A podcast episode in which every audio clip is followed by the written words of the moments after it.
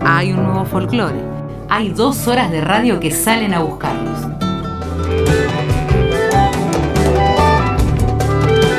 Mistongo y Radiofónico. Nacho Villabona por 221.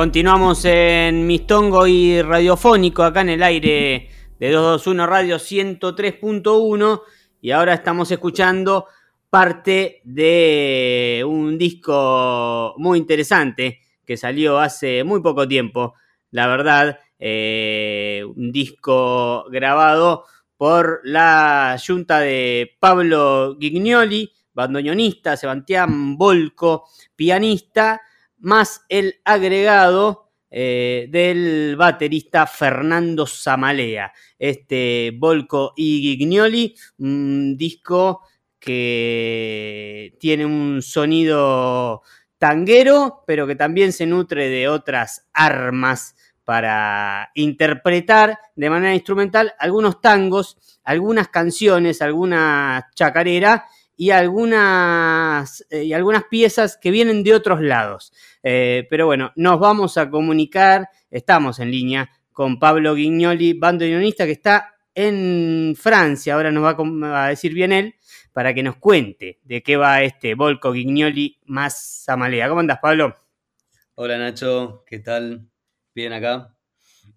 ¿Dónde, dónde está? Yo dije en Francia, pero sí, así medio al voleo. Estoy a 200 metros de París, cruzando la General Paz eh, parisina acá. Ahí, ahí nomás, ¿no? Sí. Pantán se llama el lugar. Eh, yo digo que estoy empantanado en Pantán. Pero bueno. Un chiste bilingüe que no lo entienden ni los franceses ni los argentinos. ¿Estás, ¿Estás medio encerrado? No, ya ahí hay otro clima, ¿no? Viva la pepa acá. Ya hace calor, eh, somos libres por un par de meses. hasta las 11 de la noche ahora. Igual, viste, la gente ya está harta. Pero bueno, tuvimos siete meses encerrados, así que tenemos derecho a un respiro ahora y a ver qué pasa después, ¿no? Están entrando en la, en la primavera. Exactamente. ¿Cuándo salió este, este disco? Volco Gignoli más Samalea. Val, eh, lo, nombro así porque, que yo sepa, no tiene un título, ¿o sí? No, no. Em, el primer disco se llama. Bueno, yo mi, apellido yo lo, nombro de otra manera, pero es Gignoli.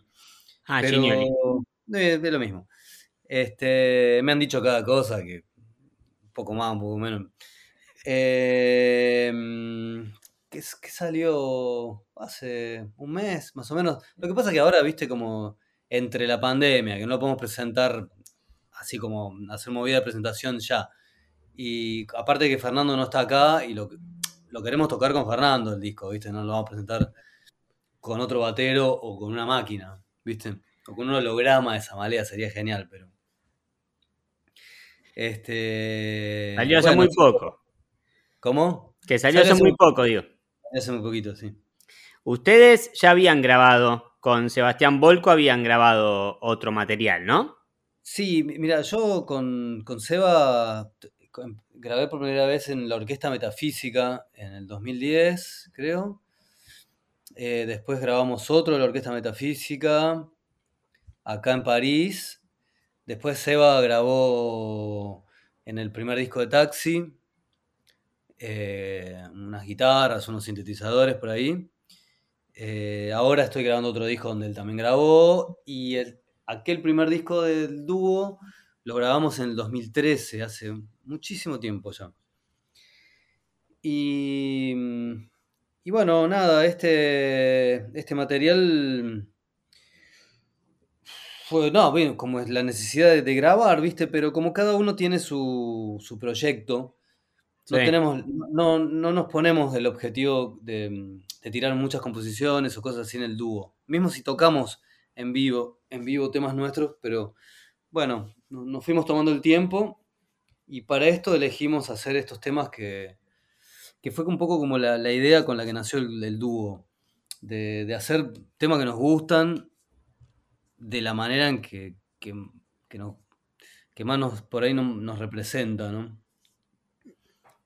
Que, bueno, podemos charlar sobre cómo encaramos los arreglos, esas cosas, ¿no? Claro, ¿cuál, cuál, es la, ¿cuál es la idea esa que decís que más los representa? Porque hay ahí, eh, debe haber varios puntos de, de, de contacto, cómo, cómo piensan la música vos y Sebastián Volco, y cuál, cuál, cuál es la, idea esa de, encarar eh, algunas canciones, esa idea primera, digamos. Claro, por, ejemplo, con yo con, con, Taxi, supongo que a Seba le pasa lo mismo con su, con su, con su música más personal, eh, como que son composiciones, entonces vas craneando el trabajo desde otro lugar, ¿viste?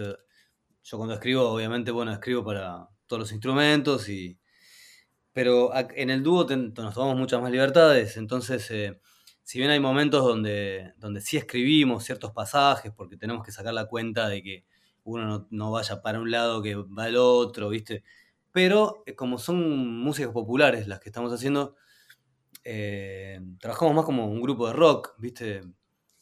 dicen, che, no, pará, vos haces esto, yo toco esto, no, esa nota no pega, bueno, uy, a ver qué hacemos, sacar el cuaderno.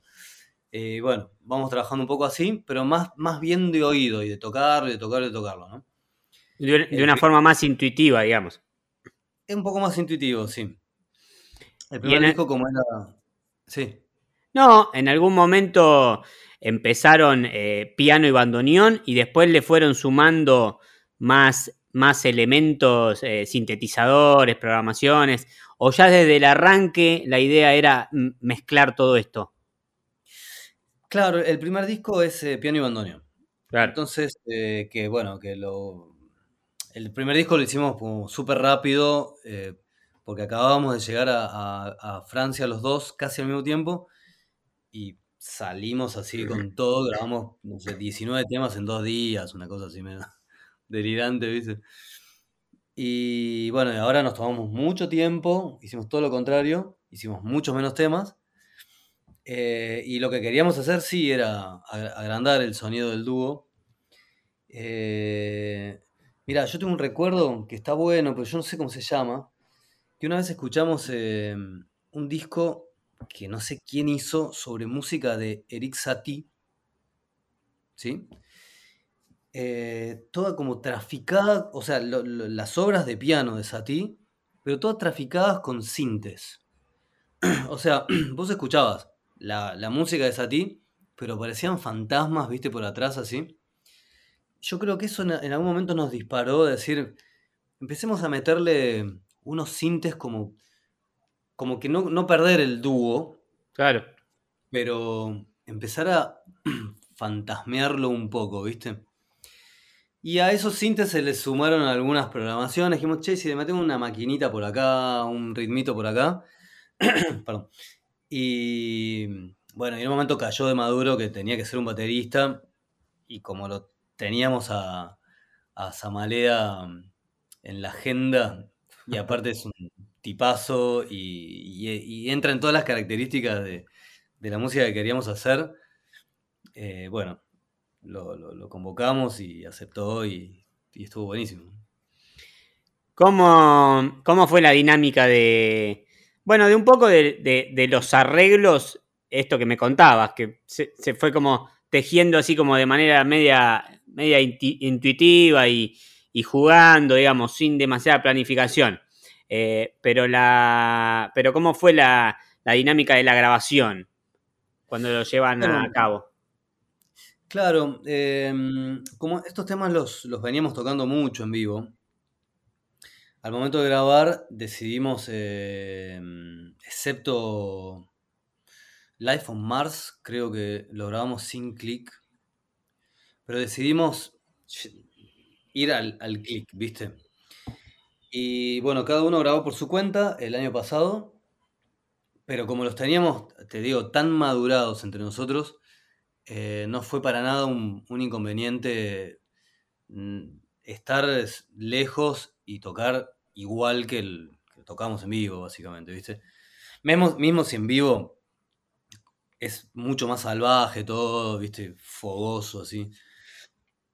Pero, bueno, entonces ese material eh, hicimos como un, un boceto con, con unas, unas maquinitas que se lo pasamos a Samalea eh, y si bien muchas de esas maquinitas quedaron eh, de, fondo porque están por ahí, Fer fue a un estudio y, se, me metió las batas ahí como, como al revés de lo, que, de lo que es normal, ¿no? Que primero grabás las bases y después vas completando, ¿no? Claro. Así que, bueno. ¿Y el, el repertorio, el repertorio cuál, cuál es? Contalo vos, porque yo adelanté algo, ahí vamos a cerrar la nota escuchando alguna pieza más, pero bueno, eh, contame el repertorio, que es interesante también. Sí, em, obviamente quedaron un montón de temas afuera, porque hay, hay, te hago un spoiler, pero tenemos Shine on You, Crazy Diamond de Pink Floyd, por ejemplo, o Last Train eh, Home de Pat Metheny, cosas así que vamos tocando, ¿viste? Pero por ahí que, bueno, eh, el repertorio es, eh, empieza con Volver, empieza con una oveja en realidad, que, hace, ve, no sé qué. y ahí empieza a volver que que en realidad, eh, bueno, es el, tema de Gardel y Lepera, pero medio como que en chiste, un poco en chiste, un poco en, serio, decimos que es la versión Cerú Girán de, Volver, ¿no? Estiramos, podemos si un cantante canta arriba de, ese... A veces acompañamos gente que canta Volver como es, y nosotros les tiramos dos compases por acá, les robamos unos compases por allá pero el tema no, no está deformado, ¿viste? No, no deformamos la melodía, no deformamos la armonía. Como que pasa por otro lado la, deformación, ¿viste? Y bueno, sí hay una deformación sónica, básicamente, ¿no? Que después se sigue, ¿qué sigue? Los libros de la buena memoria. Que bueno, estuvo buenísimo grabarlo con Samalea porque él tiene una historia con, con ese tema que estuvo a punto de tocarlo con Spinetta y se tuvo que ir de gira con los Kuriaki y con el bandoneón lo iba a tocar Fer. Y así que él estaba re contento de grabar eso. bueno, imagínate para nosotros, grabar con Fer también es una maravilla, ¿no? Eh, después viene a Evaristo Carriego, eh, que es una versión bastante particular también porque no tiene minimux y cosas así. Eh, después que viene La Pomenia. La Pomenia que tiene una introducción eh, de Tumbas de la Gloria. Sí. Le robamos un cachito a Fito también ahí. Y se va con, con Leda Valladares y Mariana Walsh cantando una baguala. Así que también hay varias cosas ahí en ese tema. Después viene mm, Buenos Aires Hora que está bastante respetado, Buenos Aires Hora. Eh, y que está, pero bueno, hasta el punto en que se, encadena con Life on Mars de David Bowie. Sí, hay un enganche ahí que la verdad que da, da pena. Eh, pensando en alguna radio o algo, da pena no ponerlo juntos porque está, está encadenado. Eh, fue, una decisión difícil ahí porque queríamos traquearlo los temas, ¿viste? Mm. Para que estuvieran separados, pero la verdad que los últimos tres temas, nosotros en nuestra lista de temas es la suite final, pero dura 10 minutos, ¿viste? Y termina con Rapsodia Bohemia, con un pedacito de Rapsodia Bohemia. Que eso, eso nosotros lo tocamos en vivo, en, muchas veces en situaciones de milonga. Sí eh, qué sé yo, en Alemania, ¿viste? Que en lugares así donde, donde hay cultura de David Bowie, ¿no? Ah. Eh, y, cuando vienen, es, cuando se engancha con Life on Mars, la gente flashea, ¿viste? Porque dicen, ¿qué están tocando estos tipos? O sea, y bueno, nada, y después, nada, un poquito de silencio y aparece esa frase de, de, de Rapseo Bohemia y todos cantan, ¿viste? como que se lo hacemos un poco en broma, pero también un poco en broma, un poco en serio y, genera mucha felicidad en la gente, ¿viste? Porque son como que todo este disco a nosotros nos, da placer, por eso lo hicimos, ¿no? Son canciones como que, como me dijo una amiga, eh, me dijo, es como la banda sonora de mi vida, me dice, ¿viste? Y un poco eso, ¿no? Son todos temas súper conocidos que da gusto tocarlos. Sí. Por lo que, por lo que decías ahí, eh, debe haber en mente un segundo volumen. Eh, para cuando se pueda. Vamos a grabar pronto, pero sí están como que. Claro. Queremos hacer eso con el dúo, ¿viste? Eh, grabar temas que nos gustan. Y, está bueno esto también que yo te, pedí ahí que comentes vos, eh, comentes el, repertorio, cuáles eran las canciones del disco, porque lo comentás así muy, eh, como, con mucha, no liviandad, pero sí como alegría y se nota eso en el disco, que, hay como, como una suerte de juego en la propuesta. Eh, y que bueno, que también, también por ahí esto del dúo sin tantas pretensiones y que los dos tienen sus proyectos por ahí donde ponen más cosas ahí, eh, más cosas en juego o hay más, eh, más compromisos y esto les da como más, más libertad y se nota eso en el, en el disco. Sí, sí, bueno, qué bueno, qué bueno, está, está bueno que se, que se note, que lo digas. Este, Sí, igual te digo, en, los conciertos, eh, cuando tocamos en situaciones, tocamos en dos situaciones siempre, ¿viste? O, concierto o concierto o milonga, ¿no? Claro. Eh, como dúo de piano y bandoneón no podemos evitar el, laburar en, ciertas movidas, que aparte que está buenísimo, a mí me... Yo cuando vivía en Argentina tocaba en, bueno, en La Fierro, ¿viste? Y por, durante mucho tiempo no tocábamos en milongas, cosas así. Y era como que no, no me no formaba parte de mi quehacer como bandoneonista, básicamente, ¿viste? Y, y, acá en Europa empecé a estoy disfrutando, disfruto muchísimo de tocar para que la gente baile, ¿viste? O sea, realmente me parece que yo me di cuenta de que eh, nada, toda esa, toda esa premisa media post-piazoleana de que de que el tango y la música tiene que ser seria y que para escuchar y qué sé yo. Sí, está buenísimo, pero el tango es naturalmente una música de baile y está buenísimo que la gente baile. O sea, ¿viste? ¿Qué sé yo? Y también pasa eso, que la milonga permite ciertas licencias, porque los bailarines están ocupados en bailar y vos por ahí, esto que decís, te pones a tocar o entre los músicos se arman ciertos códigos que por ahí agarran y arrancan para algún lado y, pasa medio desapercibido. Y los bailarines lo terminan disfrutando también. Mira, no, pasa desapercibido, pero lo, que sí es que muchas veces me ha pasado eh, de que viene gente y te dice, gracias por no tocar siempre lo mismo, ¿viste? ¿Viste? O pues... Y no, o, por ejemplo con los libros de la buena memoria, que es si el flaco Spinetta estuviera vivo y supiera que es un hitazo en las milongas, me encantaría escuchar a ver qué piensa, ¿viste? Pero te juro que viene gente y dice, ¿qué es esa música? Porque, o sea, imagínate, ¿no? Hay, tanta música así que, que se pierden los milongueros por, por escuchar siempre lo mismo, ¿no? Somos conscientes de que hay cosas que no se pueden bailar, entonces hay parte, hay cosas que no las, las podés tocar en la milonga. Eso está clarísimo, ¿no? Mismo si todo se puede bailar y bla, bla, bla, eso es otro tema, pero como que no vas a un festival de blues en el Mississippi y te pones a tocar a todos acorde con séptima mayor porque te van a cagar a trompados. Pero, pero bueno, está bueno empujar un poco, ¿no? Para, para que evolucione todo, ¿no?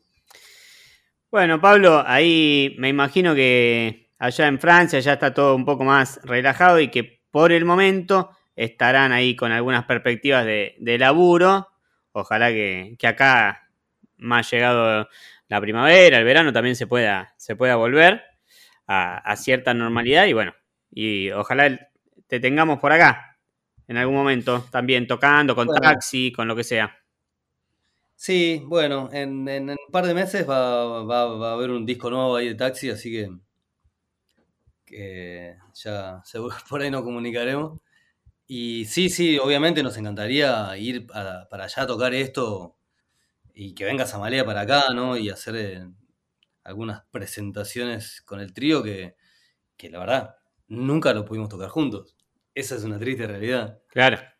Ni siquiera para ensayarlo, nada, nunca pudieron tocarlo. No, por eso es maravilloso lo que, lo que hizo Fer, porque bueno, ya sabemos quién es, pero. Sí. Eh, nada, como, bueno, esto no lo dije, pero siempre lo trato de mencionarlo, ¿no? Fer, eh, además que es bandoneonista también, eh, y toda la cultura que tiene, eh, él también es compositor, entonces que ya lo escuchamos muchas veces con, García, ¿no? No, no, siempre, no, no, siempre hace solamente una cosa rítmica, o sea, viste, mete esos toms, fantasmas eh, cada tanto, o cosas que, uno no espera que aparezcan, que de pronto no hay nada y entran unas cosas ahí.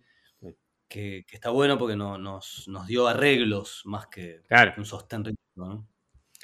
Bueno, Pablo, eh, abrazo. Ahora nos vamos a ir escuchando alguna pieza más del disco. Y como vos decías, vamos a estar atentos ahí a lo que venga, a las novedades que venga de aquel lado.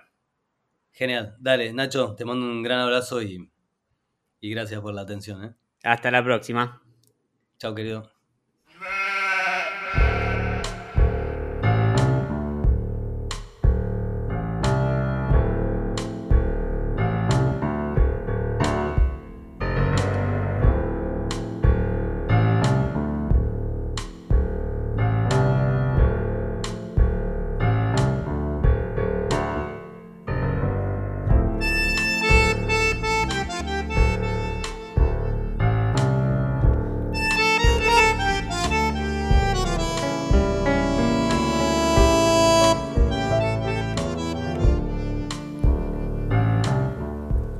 Antes de conversar con Pablo Gignoli, que estaba desde Francia, escuchábamos los libros de la buena memoria de Luis Alberto Spinetta y ahora nos vamos escuchando la versión de Volco Gignoli más Samalea del clásico de Gardel y Lepera Volver.